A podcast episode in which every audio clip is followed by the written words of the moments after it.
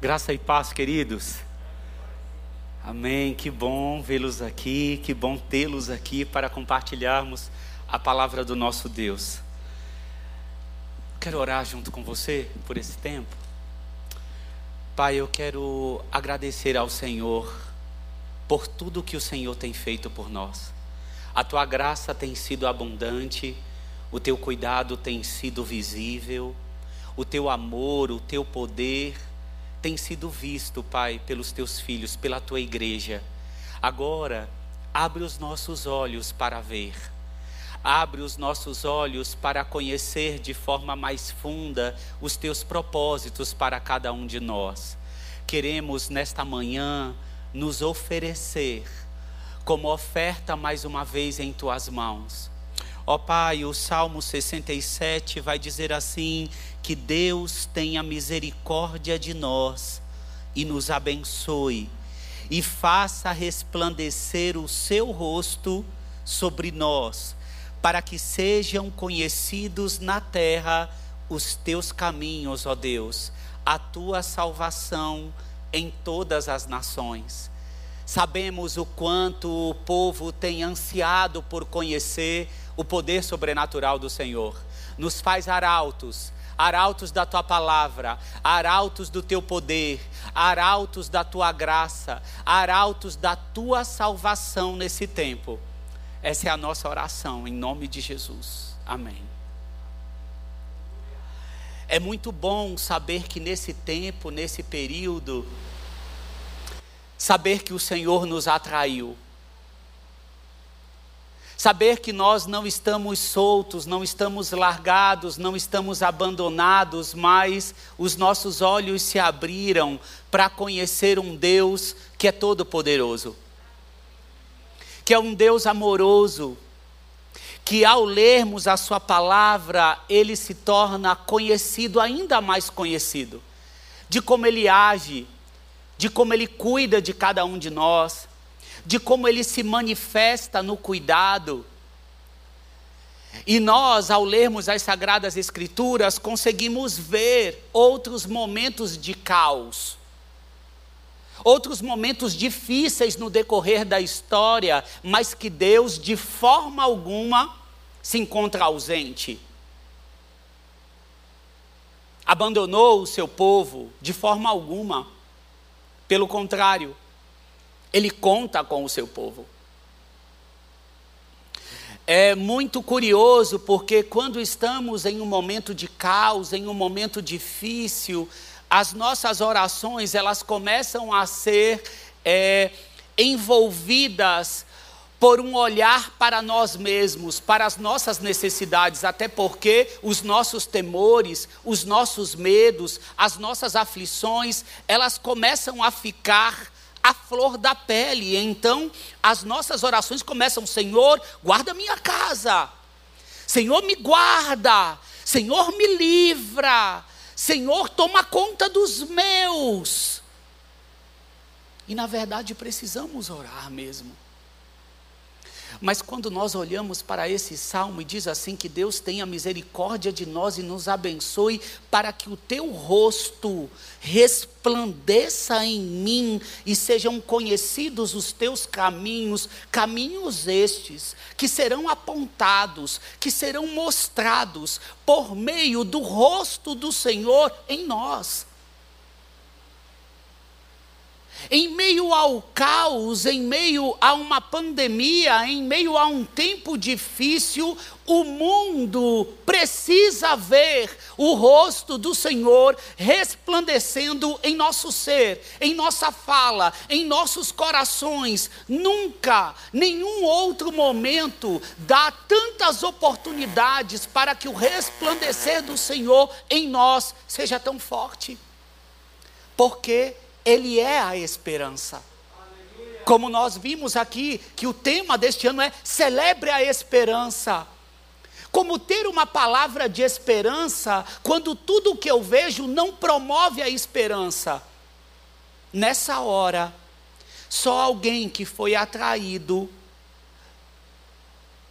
que está sendo governado pelo alto, não aqui, pode dar uma mensagem de esperança, porque a nossa esperança não está em volta de mim.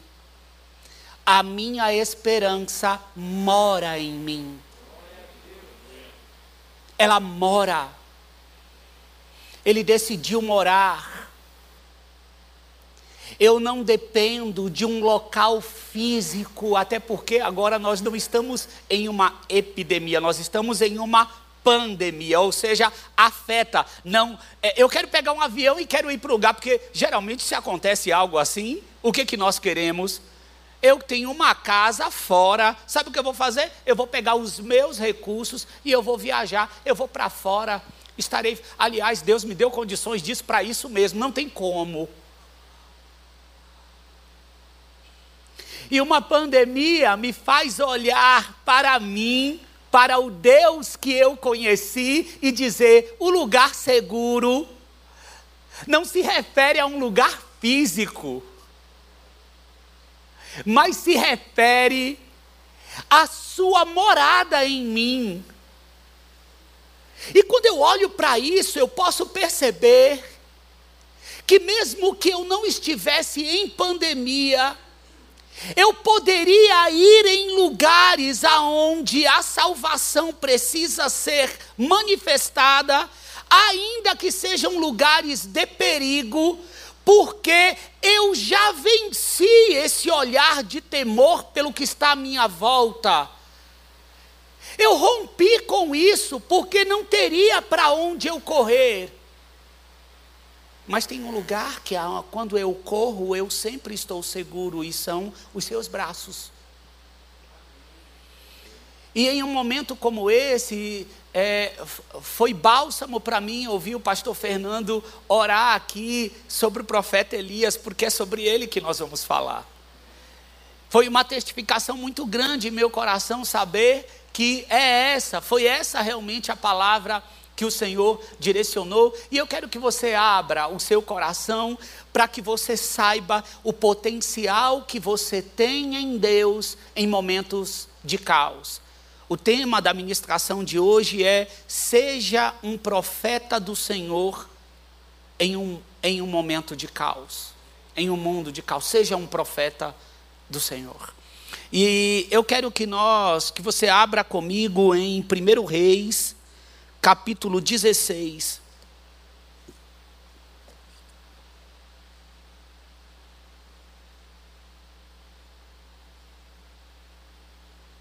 Versículo 29. Capítulo 16, versículo 29.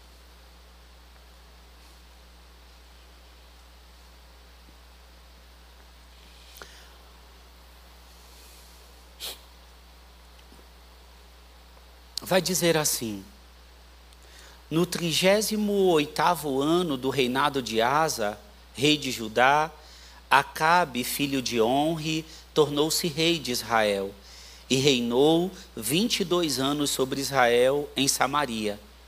Acabe, filho de Honre, fez o que o Senhor reprova, mais do que qualquer outro antes dele ele não apenas achou que não tinha importância cometer os pecados de Jeroboão, filho de Nebate, mas também se casou com Jezabel, filha de Etibal, rei dos Sidônios, e passou a prestar culto a Baal e a adorá-lo. No templo de Baal, que ele mesmo tinha construído em Samaria, Acabe ergueu um altar para Baal.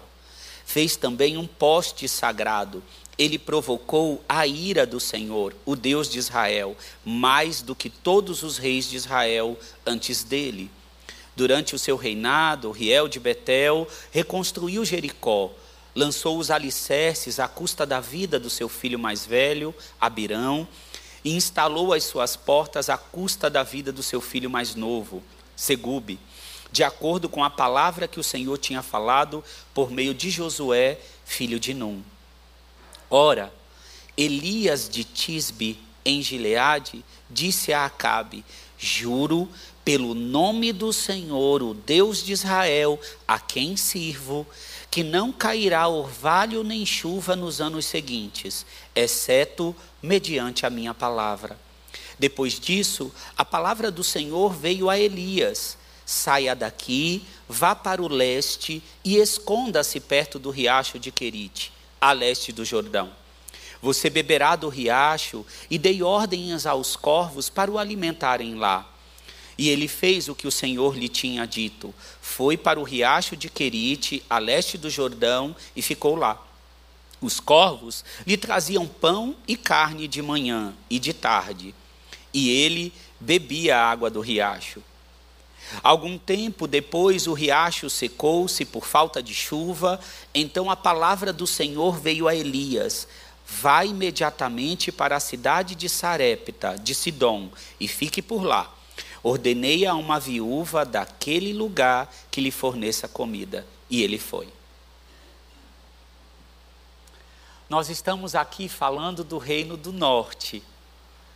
O reino de Israel é, teve um tempo como reino unido, não é assim? Foi liderado por Saul, depois veio Davi, depois veio Salomão, e devido a toda a desobediência, o que aconteceu? Esse reino ele foi dividido. Não é assim? Reino do norte e reino do sul. Reino do norte foram dez tribos. Reino do sul, que é Judá, duas tribos. E, e nós temos aqui o reino do norte que teve como tempo de existência 208 anos. Tiveram 19 reis, todos os reis, todos do reino do norte. Nenhum fez o que agradava aos olhos do Senhor. Judá teve, porque era a descendência de Davi. O Senhor tinha prometido a Davi que não lhe faltaria sucessor, sucessores, se ele seguisse o caminho direitinho do Senhor. Mas, e por amor, por misericórdia, o Senhor preservou. E ficou o reino do sul, o reino de Judá. Mas aqui nós estamos falando do reino do norte. Aonde, nesse instante, nós estamos diante do sétimo rei, que é Acabe, considerado o pior rei de toda a história, de todo o tempo. Fez aquilo que o Senhor reprovava, casou além de fazer todos, cometer todos os pecados que os demais reis já tinham cometido, agora, além disso, ele casa com Jezabel. Jezabel, uma promotora do culto a Baal, o Deus considerado o Deus da fertilidade, o Deus da tempestade, o Deus do relâmpago. O Deus que fazia a terra ser fértil, era esse Senhor, era esse Deus que ela cultuava. E quando ela vem e se casa com Acabe, Acabe naturalmente constrói um templo em Samaria. Na capital de Israel, ele vai e constrói um templo a Baal.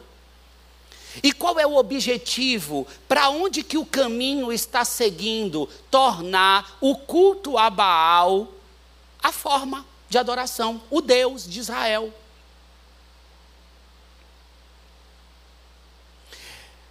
Essas são fendas, são brechas que muitas vezes o coração do homem quer abrir para casamentos com deuses, casamento com adoração contrária ao Deus que o atraiu, ao Deus que o chamou. Porque qual era o papel do rei naquele momento? Qual era? Quando Samuel, nós estávamos no tempo de juízes, quando Samuel morreu, ou seja, não tinha rei, Israel não tinha rei. Quem é que governava é, Israel? O próprio Deus. Samuel morre e o povo pede o quê? Um rei. Nós queremos um rei, nós queremos ter alguém que nos governe. Isso não agradou ao Senhor, embora Deus tenha atendido ao pedido do povo. E deu reis. Mas o papel do rei era constantemente ir lembrando o povo qual era o caminho, qual eram os mandamentos, qual eram os estatutos. Olha, por onde é, quem é o teu Deus, é esse aqui, segue. Mas em tempo bom, segue. Em tempo ruim, segue. Vai seguindo os decretos desse Deus que te chamou, segue. segue em caminho, segue em direção ao Criador. Mas não foi assim que aconteceu. Veio rei após rei, seguindo caminhos contrários, e agora nós estamos diante do pior. Constrói um templo para Baal, e nesse momento faz com que o povo, com que o povo comece a adorar a Baal, o povo separado, escolhido para ele. Para o Senhor dos Exércitos, assim como eu e como você somos povo dele. Não importa em qualquer que seja o tempo, já conseguimos olhar as sagradas escrituras e ver como o Senhor cuida do seu povo em tempos maus. Nós temos essas verdades, não só escritas, como temos manifestações em nossa própria vida que se nós deixarmos por fração de dias nós esquecemos e em alguns momentos até nos sentimos tentados a casar com Jezabel. Porque queremos colocar a mão, porque queremos ajudar ao Senhor. Porque estamos percebendo que de alguma maneira podemos nos ajudar. Até porque Deus nos deu duas mãos, Deus nos deu a cabeça, então eu posso. E esse rei se enveredou, desceu ladeira abaixo, mas o Senhor, que não abandona o seu povo, nesse momento levanta. Levanta o que? Um exército? É um exército que Deus levanta em meio a todo esse caos, em meio a um governo tão grande, tão extenso. É um exército que Deus levanta? Não, não é um exército. Deus levanta um homem chamado Elias em meio a todo o caos. Levanta um homem. Mas quem é esse homem? Quem é Elias levantado por Deus nesse momento? Pastor Enéas Tonini, em um livro que talvez você consiga encontrar em um estante virtual ou em um sebo, quem sabe Deus nos dê a graça de voltar a publicar, não é? No livro Conselho do Senhor, o pastor fundador dessa igreja disse que Elias é o trovão de Deus contra os profetas de Baal. Elias é o trovão de Deus, e talvez quando você olhe para as sagradas escrituras, diga assim: nossa, mas Elias, mas que profeta poderoso, hein? Ressuscitou, fez fogo do céu descer, enfrentou todos os profetas de Baal, enfrentou 850. Mas que coragem é essa? Curioso é saber que Elias, a gente é um homem desconhecido, de família desconhecida. Quem é Elias? Isso é importante. É importante que você veja isso em que um momento de tamanho caos, onde está o pior rei, o pior rei está liderando o povo escolhido, conduzindo um povo à adoração contrária à idolatria. Mas nesse momento, para dar o recado, Deus separa, chama um homem desconhecido, família desconhecida, tudo desconhecido.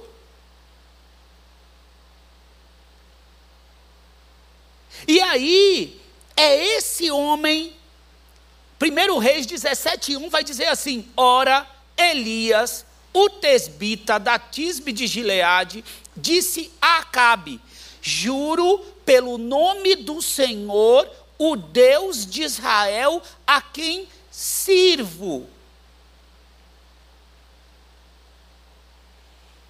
É importante entender, quero que você vá guardando agora como ser um profeta do Senhor em meio ao caos. Como ser alguém que se levanta como discípulo de Cristo, como quem é conhecedor do poder que está no alto e que muitas vezes não será visto pelas circunstâncias da minha jornada terrena. Muitas vezes Deus não me fará alguém nessa terra conhecido. Mas de forma alguma isso torna a minha capacidade de gerar a Sua palavra e de gerar um movimento de Deus em relação ao caos por causa dessas circunstâncias. Elias, nesse momento totalmente desconhecido, é chamado para falar com simplesmente o rei. Alguém da alta. Não existe nenhuma autoridade maior, e é a esse que Elias, desconhecido, é chamado para falar, é chamado para dizer. E é curioso porque quais são as palavras de Elias para esse homem, para Acabe? Quais são as palavras dele? Ora, Elias, o Tebita, vai dizer: Juro pelo nome do Senhor, o Deus de Israel, a quem sirvo. É esse. Esse é o meu currículo. Esse é o meu currículo. Olha, eu venho aqui porque assim, queridos, eu não acho outro documento, eu não acho nenhum outro arquivo para eu exaltar aqui. Gostaria de, como pregador, tá dizendo, vou te falar agora quem é Elias. Não é assim? Vou falar quem é. Olha, esse homem recebeu um fogo que veio do céu anos antes. Foi um homem detentor de um império. Eu não tenho recursos para falar. E que bom que eu não tenho recursos para falar. Porque o recurso que eu tenho é de um homem que chega para Acabe e diz assim: Olha, eu venho aqui em nome do Senhor, a quem eu sirvo. E essa é uma posição, é uma função que você que está aqui sentado pode dizer. Eu sou alguém que sirvo a esse Senhor, o Senhor o mesmo Senhor que conduziu Elias a dizer para Acabe o recado do alto. Esse homem vem dizer. Agora eu quero que você preste atenção em algumas versões, porque o termo que está sendo usado aqui você vai achar, se a sua versão é outra, pode ser que você veja assim: juro pelo nome do Senhor, o Deus de Israel, perante cuja face estou de quem sou servo. E o que, que isso quer dizer? Elias não está se apresentando como qualquer pessoa. Elias está se apresentando assim: olha, eu sou alguém que tenho permanecido, permanecido diante de um Senhor. Entenda bem, diante de todo aquele caos, diante de toda aquela situação, de toda adoração a Baal, o reino está todo detonado. entenda que esse homem em nenhum momento fragilizou, porque ele estava constantemente em permanência, em atitude de adoração, em atitude de serviço. E nós sabemos que Elias, no momento de fragilidade, logo após a caverna, que o pastor Fernando comentou aqui, ao dizer tantas coisas ao Senhor, o, o, Senhor diz assim: Olha, você não é sozinho, viu? Embora eu esteja te usando como servo poderoso, você não está sozinho, porque tem sete mil. Tem sete mil que não se dobraram diante de todo esse caos, é o povo que está em minhas mãos. E é verdade que tu és meu servo, mas tem momentos que a tua visão ela fica turva. Mesmo com tanto poder que eu derramo, mesmo com, com tanta graça que eu derramo, mesmo promovendo tantos milagres que eu fiz por meio de você, tem momentos que a tua visão fica turva, fica torta, não vê a realidade como deveria. E está eu aqui para te lembrar: tem sete mil não tem caos, não tem situação complicada que derrube um povo que tem aliança com o Criador. E essa aliança não está garantida por mim, está garantida por Ele. E é essa a graça de ver um homem que chega para Acabe para dizer: Olha, está aqui o homem a quem serve ao Senhor, a qual cuja face estou. E aqui tem uma parada. Para entender que quando o caos existe, quando a situação se aplaca, eu não estou dependente de agora simplesmente me lançar diante do Senhor em oração em busca. Esse homem estava antes, entende? Você consegue perceber? Olha, aqui está o servo, aquele cuja face eu estou diante do Senhor, eu estou em permanência, prostrado, esperando as suas ordens. Estou como a corça que espera por águas, que tem sede do Senhor, e é esse homem que chega diante desse caos e vem cheio de vida. Como que quem não olha o que está em volta, mas tem a vida fluindo dentro. Aleluia. Entende? É como se tivesse todo o cenário do vale da sombra da morte, mas ele tem vida. Ele tem vida para entregar. Ele tem um reflexo em sua vida, em seu rosto, que não vem dele, mesmo em meio ao caos, e vem dizer: Eu vim aqui falar contigo. Eu vim aqui dizer para você que não vai cair nada do céu no próximo tempo. Eu quero te alertar. E ali nós estamos vivendo um tempo de juízo. Israel está vivendo um tempo de juízo por causa da sua desobediência, por causa de como ele estava, mas quem vem não ocupa uma posição de poder. Quem vem não ocupa uma posição teoricamente de autoridade. É Elias. E talvez você perceba assim, nesse tempo agora, eu não sou um empresário. Eu não sou um médico eu não sou um engenheiro de nome que poderia é, atuar em algum lugar contribuindo com a minha mão de obra ou com o meu conhecimento. Elias não era nenhum empresário. Ele não estava embasado nos recursos ou na herança que recebeu. Ele não estava embasado na poupança, no investimento que talvez nesse instante muitos de nós estejam pensando assim: nossa, tá vendo como é? Fulano guardou bastante se eu tivesse guardado. E nesse, e, e, e nesse tempo agora você olha uma incapacidade, uma impotência para com a sua vida, quanto mais para contribuir, quanto mais para ser profeta do Senhor em algum lugar. Ele não tinha uma função de prestígio. Ele não tinha uma família de nome que a gente possa considerar. Não é verdade. A primeira coisa que para ser profeta em tempos de caos é conhecer a sua identidade. E a, o primeiro ponto que eu quero firmar aqui junto com você é: lembre-se da sua identidade em tempo de caos. Lembre quem é você? E esse homem, Elias, o segundo ponto é que a identidade dele não foi lembrada no momento do caos, foi sempre lembrada constantemente, regado por uma vida de oração.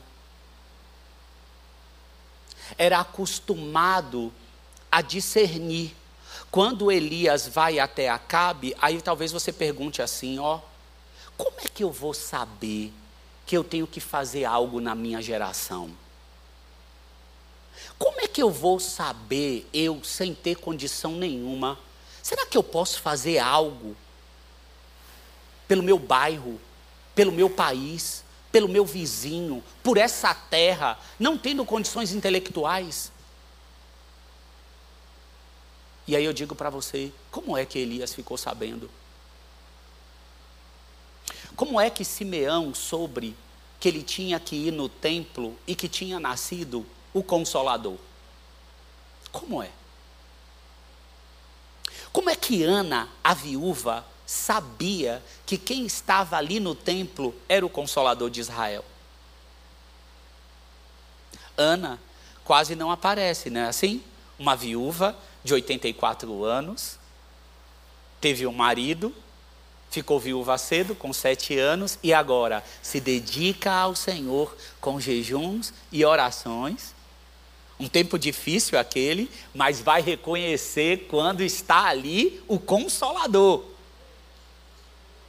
Simeão, movido pelo Espírito, movido pelo Espírito, vai até o templo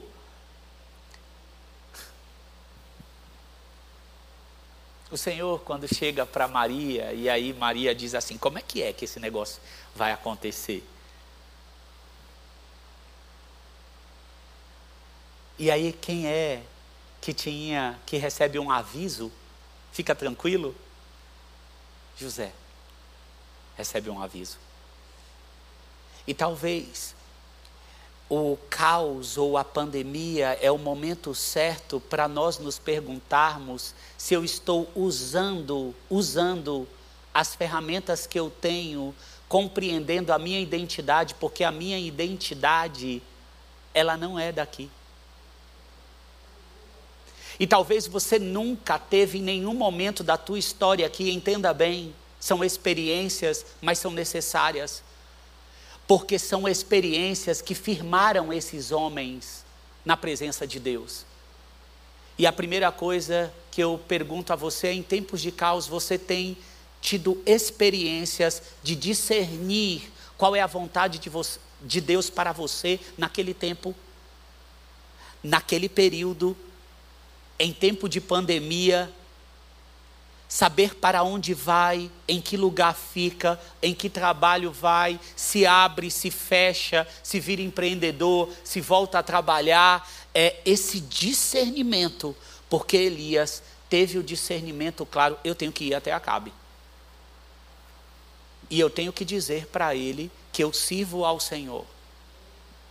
E isso, queridos, é ser movido pelo Espírito a tua identidade, nela está o ser movido pelo Espírito. E se você ainda não desfruta disso, eu diria, eu convido você a viver a sua identidade. Você vai perceber que em, em, em, vários momentos o que Cristo fazia, se retirava em oração. Não era assim? Se retirava. Foi após uma retirada e oração que escolheu os doze discípulos, não é assim? Assim era a vida de Elias. Para ser profeta em nossa geração, eu preciso ter uma vida de intimidade com o Senhor. Ele era como alguém, como descreve o salmista, no Salmo 119, 11 e 17: Guardei no coração a tua palavra para não pecar contra ti. Bendito seja Senhor. Ensina-me os teus decretos. Com os lábios repito todas as leis que promulgaste. Regozijo-me em seguir os teus testemunhos, como se que regozija com grandes riquezas. Meditarei nos teus preceitos e darei atenção às tuas veredas. Tenho prazer nos teus, nos teus decretos. Não me esqueço da tua palavra. Trata com bondade o teu servo, para que eu viva e obedeça a tua palavra. Você vê em toda, em toda, em todos os trechos, você percebe um coração sedento simplesmente por guardar a palavra no coração e seguir os decretos? E muitas vezes nós não percebemos em nossa oração isso, esse anseio, anseio para assim, guarda o Senhor, a, o coração, a tua palavra. Eu guardo isso que eu estou escutando para que eu permaneça firme, firme e cumpra, entenda os teus propósitos para mim, porque eu sei que a minha vida passará como um sopro. Eu mesmo que aqui falo, daqui a uns anos não mais estarei. Mas eu sei que chamado pelo Senhor e a obediência à tua palavra me fará fazer com que povos te conheçam ou voltem à adoração. E Elias, nesse momento, se coloca à disposição. Eu imagino que a oração de Elias, como que estava para ser enviado para Acabe naquele momento? Se, era, se eram tão poucos, ele estava diante do Senhor dizendo: Pai, usa-me, envia-me. usa meus recursos, usa minha vida. Eu não sou nada, mas tu és tudo. Tu conhece a tudo que está acontecendo com o teu povo. Eu já vi tantas coisas acontecerem, mas olha só como está agora. Senhor, faz algo, mas ao mesmo tempo que eu clamo ao Senhor para fazer algo, eu coloco toda a minha vida à disposição para o Senhor usar. Fala comigo, Senhor. Ministra sobre os meus bens, ministra sobre os meus caminhos, ministra sobre a minha família. Continuamente esse homem estava assim. Como Ana, como Simeão, porque antes de falar que Simeão foi ao templo, a Bíblia vai dizer: Simeão era um homem justo e piedoso, assim que você vai ver, como você viu com Noé, quando construiu a arca, justo e piedoso. Assim como José, pai de Jesus, justo e piedoso. Poderíamos, poderíamos terminar aqui dizendo: vá, seja justo e piedoso.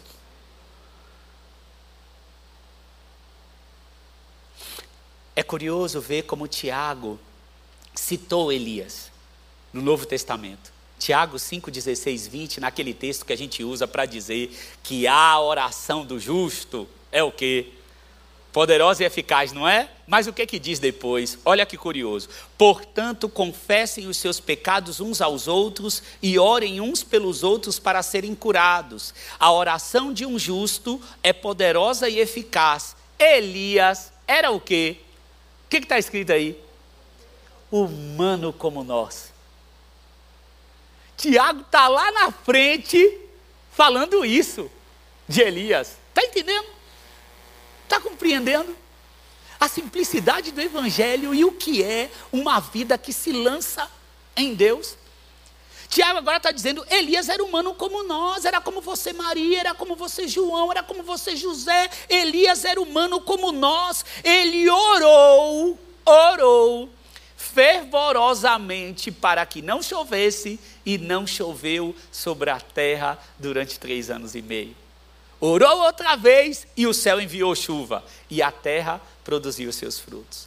Meus irmãos, se algum de vocês se desviar da verdade, alguém o trouxer de volta, lembre-se disso. Quem converte um pecador do erro do seu caminho, salvará a vida dessa pessoa e fará que muitíssimos pecados sejam perdoados. Você vê que a aplicação de Tiago não poderia ser: esse homem orou, desceu fogo do céu, então vai lá e queima, faz algo milagroso. Não. Se tu trouxer alguém para o Senhor, ele usa um feito tão poderoso de Elias, não é? Ele orou, a chuva cessou. Orou, a chuva voltou. E agora Tiago aplica como? Se você conseguir trazer uma pessoa. Percebe o Salmo 67? Resplandece, Senhor, sobre mim, para que sejam conhecidas tua salvação. As nossas preocupações, queridos, os nossos pensamentos querem casar com Jezabel, não querem casar com o Evangelho.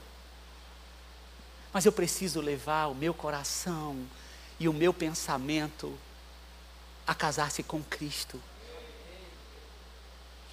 Perceba que Tiago também fala assim: ó, Elias era humano como nós, orou, e a chuva parou. Mas por que, que Elias orou e a chuva parou? Porque ele recebeu algo do alto. Elias estava sendo a expressão exata do Salmo 37, que a gente declara: entrega o teu caminho ao Senhor, confia nele e ele agirá. Agrada-te do Senhor e ele satisfará os desejos do teu coração. Mas engraçado, o desejo do coração de Elias naquele momento do caos não foi fugir, foi fazer o quê? Hã? Foi ir até lá falar com Acabe, mas que desejo de coração maluco é esse, querido?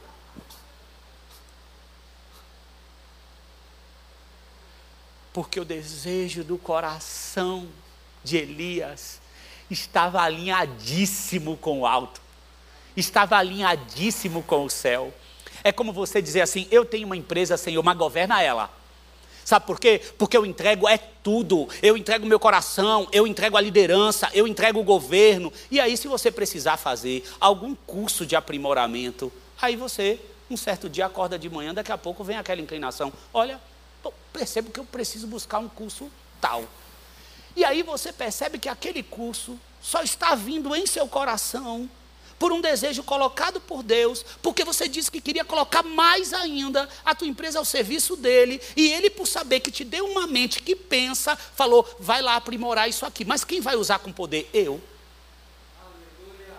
E aí você começa a ter as suas experiências de ser como guiado, guiado pelo Espírito como foi Elias. Queridos, Elias foi humano como nós, como disse Tiago. Não, de forma alguma, não aceite viver aqui sem ser guiado pelo alto. Não aceite, não receba. É necessário você experimentar disso, principalmente no momento que nós estamos vivendo agora. Você perceber que está sendo guiado por esse Deus. E o Senhor, nesse instante, para que o povo conheça ao Deus verdadeiro, faz o que? Cessa a chuva. E por que, que ele cessa a chuva? Porque Baal era considerado o Deus da fertilidade, do relâmpago, da chuva. Então, agora segura essa, porque não vai chover. E quem é que foi dizer que não vai chover? É Elias, desconhecido, família desconhecida. Deus coloca uma palavra na boca desse homem que revela o Todo-Poderoso. E Deus faz o quê? Deus tem essa palavra para colocar aonde? No meus, nos meus lábios para o com o meu vizinho, nos meus lábios na empresa em que eu estou, e de repente eu começo a perceber que eu nunca, de forma alguma, pensei em colocar na minha empresa um grupo de discipulado, ou orar antes da rotina, ou fazer com que todos se voltassem ao Senhor. Estou percebendo que a adoração ao Senhor, que outrora eu tinha em meu peito, a, a, durante o tempo foi esvaziando e eu preciso voltar a entronizar a adoração. Porque o que tinha acontecido, queridos, a adoração a Deus tinha ido embora. E naquele instante Deus está restaurando a adoração. Estamos diante da falta de chuva, é verdade, mas o problema raiz era a ausência da adoração. Aí eu começo a perceber que o culto no lar, que eu, como pai, como líder da família, fazia, não faço mais. É a oração da refeição e olhe lá. E então eu começo a perceber que eu preciso restaurar a adoração.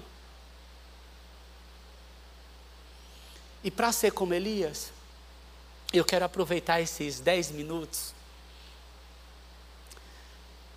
para começar a falar de maneira rápida os desafios para você e para mim quando nós declaramos que queremos ser um profeta do Senhor na nossa geração. Profeta aqui, eu estou expressando alguém que anuncia a palavra de Deus, que tem esperança a oferecer ao mundo, à sua família, aos seus parentes, à sua empresa. Quais são os desafios para quem quer ser profeta do Senhor? Então, o primeiro deles, Após Elias dar esse recado, a palavra de Deus vai dizer assim: depois disso, a palavra do Senhor veio a Elias: saia daqui, vá para o leste e esconda-se perto do riacho de Querite, a leste do Jordão. O que, que acontece com esse homem agora, queridos? Esse homem de tanta intimidade, que recebe do alto um direcionamento, o que, que acontece com ele agora? O Senhor Deus, de toda a criação, que governa absolutamente tudo, chega para um homem e diz assim: Olha, agora tu vai viver no anonimato. Vai se esconder. Saia daqui. E para quem quer ser profeta do Senhor em nossa geração, uma das coisas que você tem que estar disposto é alteração de locais físicos.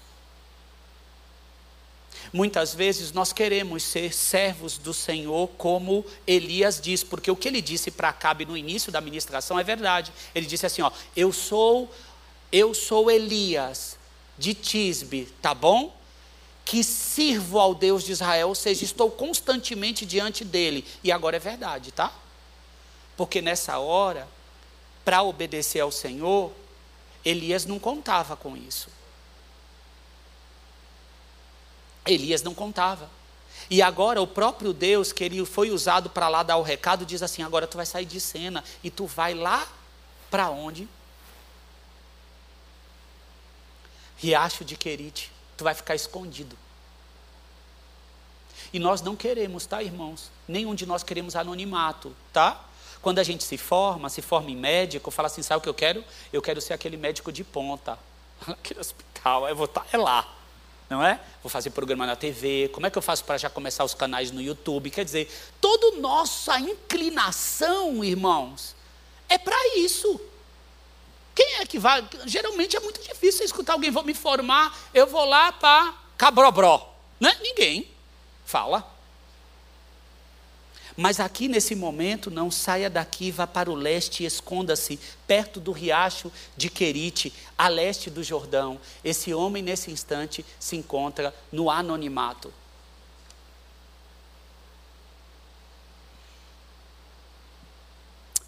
Eu trabalhei em uma multinacional aonde tinha várias unidades, né?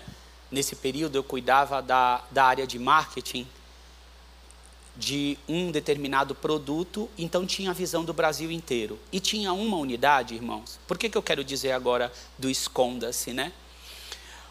Porque tinha uma unidade num determinado estado do Brasil, aonde ninguém, mesmo que fosse o cargo de gerente, ninguém queria ir para lá porque era muito distante, era uma cidade pequena, mas não faltaria nada, tá certo? Porque a posição seria de gerente, geralmente tem o pacote de mudança, né, de aluguel, de tudo e tudo mais, mas seria para aquela. Para você ter ideia, tinha vezes que alguém preferia ter um cargo menor, mas está aonde? No escritório São Paulo. E por que, que eu estou dizendo isso? Para que você não confunda o esconder-se ou sai daqui para lá com menos dinheiro ou mais dinheiro, porque existia um pacote de remuneração, mas não havia um coração disposto a ir, nem mesmo o meu naquela época. E a minha pergunta é: na geração que nós estamos, no tempo que nós estamos, quando você diz assim, eu sirvo ao Senhor, você já se perguntou se há disponibilidade sua para sair daqui para lá? E eu não digo agora simplesmente como missionário, não, porque você, se tem uma empresa, você é um missionário. Se você trabalha numa empresa, imagina que tem transferência de estado, você é um missionário. Aonde que Deus, o Senhor, te quer? Porque talvez o governo ainda está nas tuas mãos. E esse homem, nesse momento, não discute, Senhor, tu não tem como deixar em outro lugar, já que tu é o Senhor de tudo? Não tem como o Senhor me deixar num, num lugar melhorzinho? Né? Não sei se vocês já escutaram a história dos moravianos, de dois jovens já escutaram? Dois jovens. Eu quero ler uma parte para vocês. É, o David e o John escreveram a um fazendeiro britânico que também era governador das Ilhas Virgens Britânicas e pediram sua permissão para evangelizar os escravos negros que trabalhavam em suas terras. Esse fazendeiro era ateu e respondeu a John e Davi: Jamais permitirei qualquer pregação religiosa em minhas terras. David e John então propuseram ao fazendeiro que eles que queriam se vender como escravos. Irmãos, eles se venderam como escravos, além de não receber, se venderam para que aqueles escravos conhecessem a salvação que do Senhor vem. E nós começamos a perceber o quanto é importante é importante, é, é, no período que eu trabalhei com os ciganos, eu conheci uma médica que mexeu muito com o meu coração. Ela é uma senhora, bem senhora mesmo. Eu acreditava que ela nem, nem teria mais condições de, de fazer tanto. Ela era uma médica, aqui tinha uma clínica aqui em São Paulo, e tudo começou como? quando ela se disponibilizou que havia um conjunto de, de ribeirinhas que estavam precisando de atendimento médico, então ela se disponibilizou a ir uma vez lá, viajou de férias, foi lá e fez. Depois os ribeirinhas mandaram um recado o quanto tinha sido bom para eles. E aquele retorno dos ribeirinhas veio como um, um, um, derrubou o coração dela, ela disse que uma compaixão, um amor, e ela voltou lá. Irmãos, resumindo a história. Chegou um determinado ano que ela fechou a clínica e hoje se dedica somente a isso. Eu não estou dizendo para você que você tem que fechar a sua clínica, ou que você tem que sair do seu trabalho, mas eu só estou perguntando a você se o seu coração tem essa disposição, porque então Deus pode falar com você. Eu não quero que você seja anônimo. Como que eu posso dizer isso?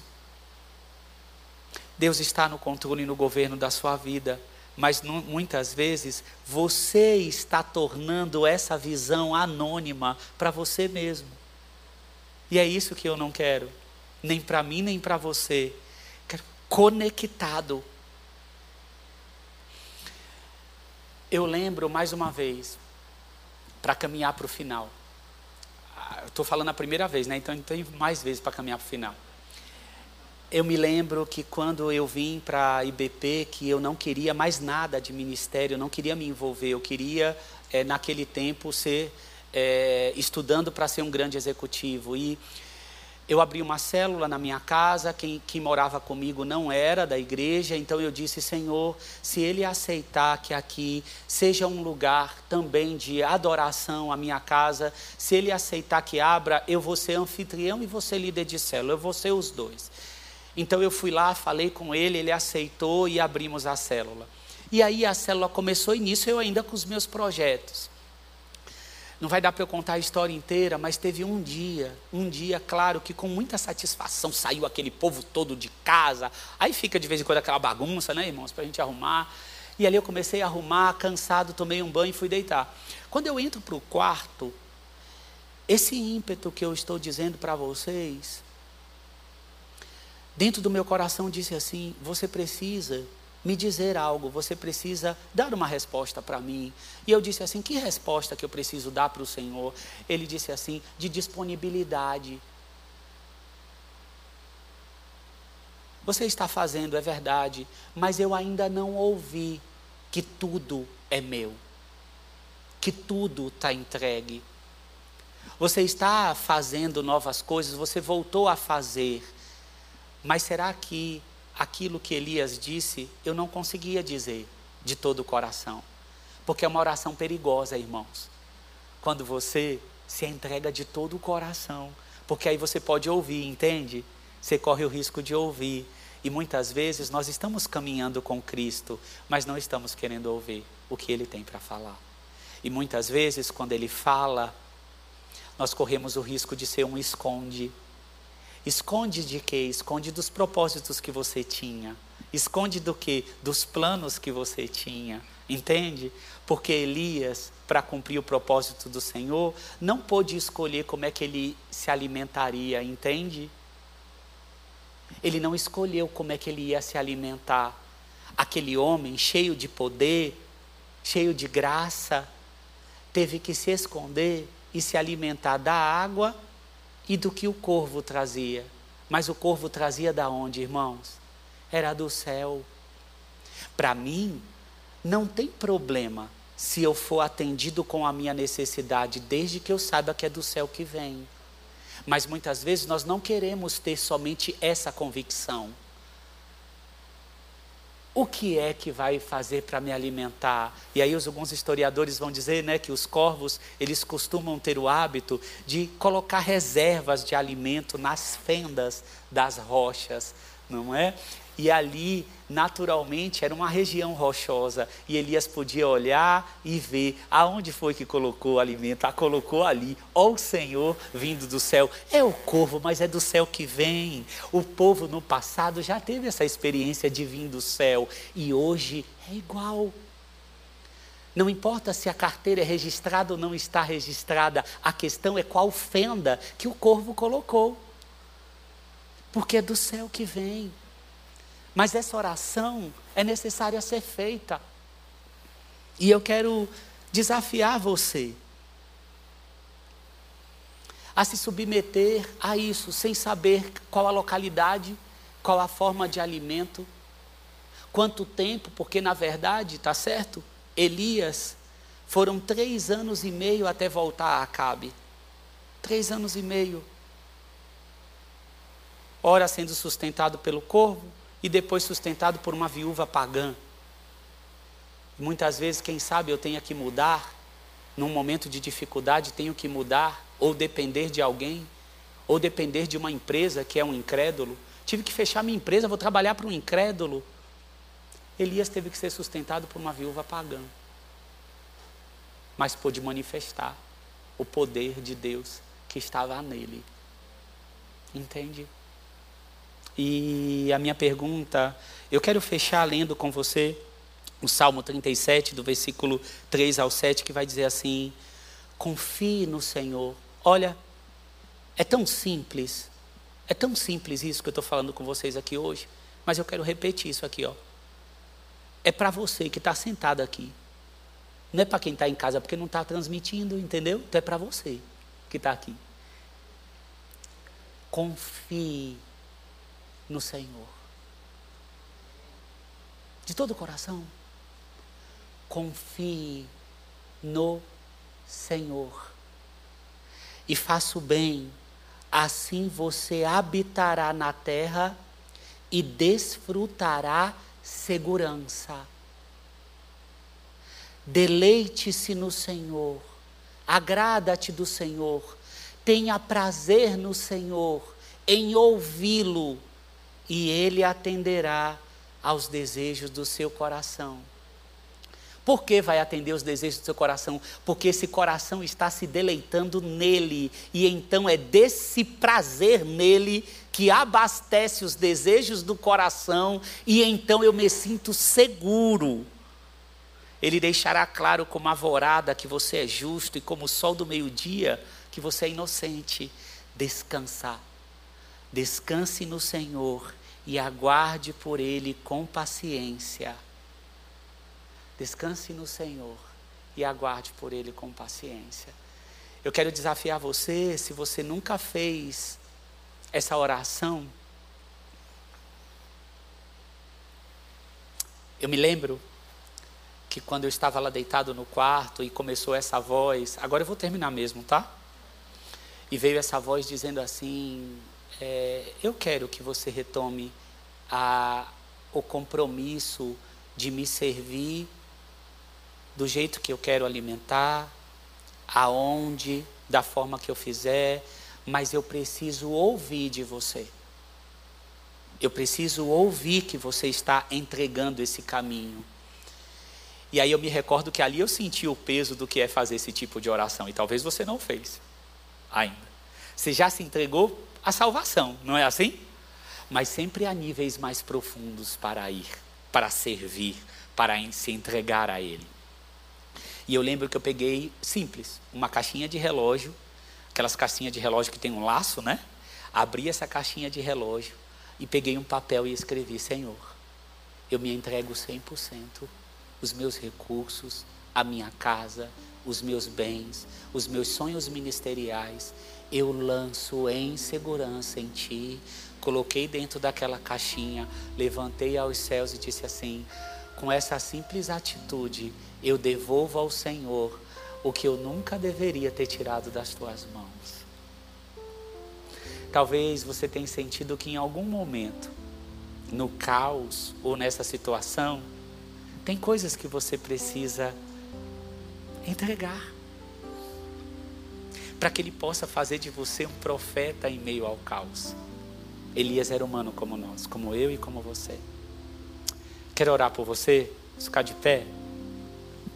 Pai, eu quero agradecer ao Senhor por esse tempo aqui com os meus irmãos. Eu quero pedir ao Senhor que faça dessa palavra fervorosa, tão simples, tão simples, mas ferva essa palavra no coração de todos que aqui estão, fazendo com que eles saibam que o Senhor, o Senhor, aguarda por essa oração. O que o Senhor pode fazer com uma vida que se entrega 100%, dizendo assim: Senhor, eu tenho que abrir uma filial lá nessa terra mesmo sem perspectivas, mas eu percebo em minhas orações o Senhor gritando por isso. Não é de uma forma, uma forma maluca, uma forma doida, não, é porque eu te escuto. Queremos te escutar, torna, Senhor, os nossos ouvidos sensíveis à tua voz. Que bênção é poder te escutar, que bênção é poder nos entregarmos ao Senhor, que bênção é poder ficarmos no anonimato, mas desde que o céu nos alimente.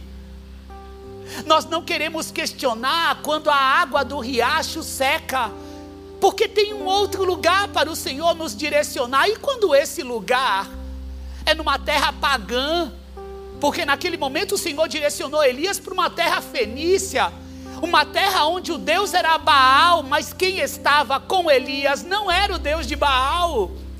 Não importa a localidade, não importa quão densas sejam as trevas do lugar aonde eu esteja, porque tu, tu, o Senhor, está conosco. Nós te louvamos, te exaltamos, te engrandecemos, seja adorado, exaltado, engrandecido, louvado seja o Senhor. Nós te entregamos te entregamos nossos caminhos, te entregamos a nossa saúde, entregamos os nossos familiares, entregamos a nossa casa, entregamos o nosso sustento, entregamos os nossos ouvidos, os nossos corações, os nossos pés, as nossas mãos. Queremos ter o sentimento como de Cristo Jesus, que não se apegou ao fato de ser Deus, mas se humilhou, descendo aqui para ser como nós, fez com que nós tenhamos identificação com o Senhor. Somos Deus, somos Deus. Nos lembramos nesta manhã que somos Deus e o Senhor é o nosso abrigo, o nosso refúgio e a nossa fortaleza. Bendito seja Será que você pode aplaudir ao Senhor? Não saia, não saia sem antes louvar. Nós vamos louvar e você vai louvar ao Senhor de todo o coração com essa palavra. Exalte a Ele, ou talvez ore se entregando mais uma vez. Bendito seja o nome do Senhor.